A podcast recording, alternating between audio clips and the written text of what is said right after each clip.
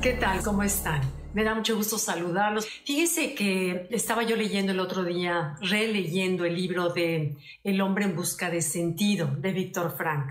Y él me, llamó mucho la atención, como decía, que después de estar en los cuatro años del campo de concentración, en uno de los sufrimientos más terribles que el ser humano puede causarle a otro ser humano, él decía que lo que le daba un enorme consuelo era recordar la escena cuando su mujer entraba a su estudio de la casa donde ellos vivían, una casita, y la mujer prendía la luz para llevarle algo de merienda, una charola, y que él le platicaba que escuchaba su voz y que la mirada de su esposa era como un sol que iluminaba el cuarto, que esa escena era lo que le daba valor para soportar el sufrimiento. Entonces, bueno, en, en el libro de El hombre en busca de sentido, que en verdad se lo recomiendo muchísimo, creo que es un libro que todos en algún momento de la vida tenemos que leer, él dice que le llama el vacío existencial a la enfermedad del siglo.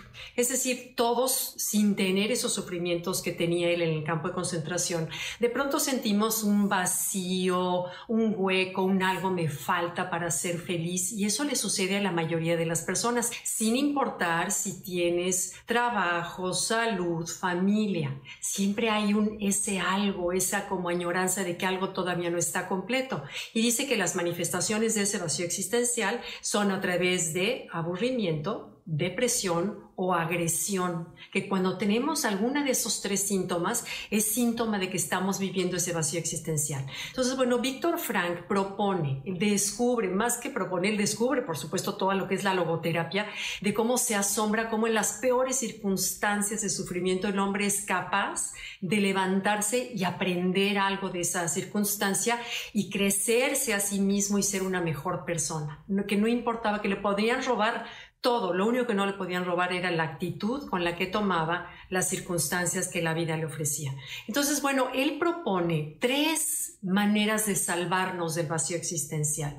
Uno es el amor, el primero número uno dice que el amor, que mientras tú tengas amor, eres capaz de soportar lo que sea y encontrarle un sentido con dignidad a ese sufrimiento que estás viviendo. Y dice que la clave está en sacar los reflectores fuera de nosotros y voltearlos hacia alguien más. Un amor a la vida, un amor a tu pareja, un amor a tus hijos, un amor, el amor. Dice que eso es lo que nos salva de las peores circunstancias, lo cual me parece precioso. Número dos es el trabajo. Él dice que no podemos trabajar solamente por buscar una recompensa económica, que el trabajo, no importa lo que hagamos, debe darnos un sentido a la vida.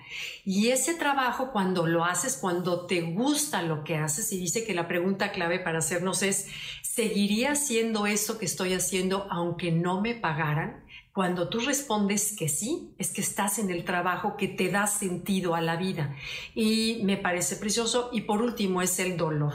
Dice también que, habiendo vivido lo que había vivido, que en las peores circunstancias, puedes encontrar ese lugar de una profunda paz, de una profunda sabiduría y aprendizaje, que quizás no lo veamos en el momento, el aprendizaje, pero que después es lo que te da, que dice que el sufrimiento puede ser una trampa o un trampolín. Una trampa porque puedes caer en la autovictimización y porque a mí, yo siempre, o en un trampolín para crecerte a las circunstancias y mostrar con tu actitud cómo podemos ser mejores a las circunstancias. Y finalmente él termina con una frase preciosa, dice, finalmente es el mismo hombre el que creó la cámara de gas y es ese mismo hombre que entra evocando una oración con sus labios a la cámara de gas. O sea, con esa frase quería reflejar esos dos grandes extremos de lo que el ser humano puede llegar a ser, o el peor de los tormentos y terrores, o el hombre más elevado de sí mismo y más agradecido con la vida, más consciente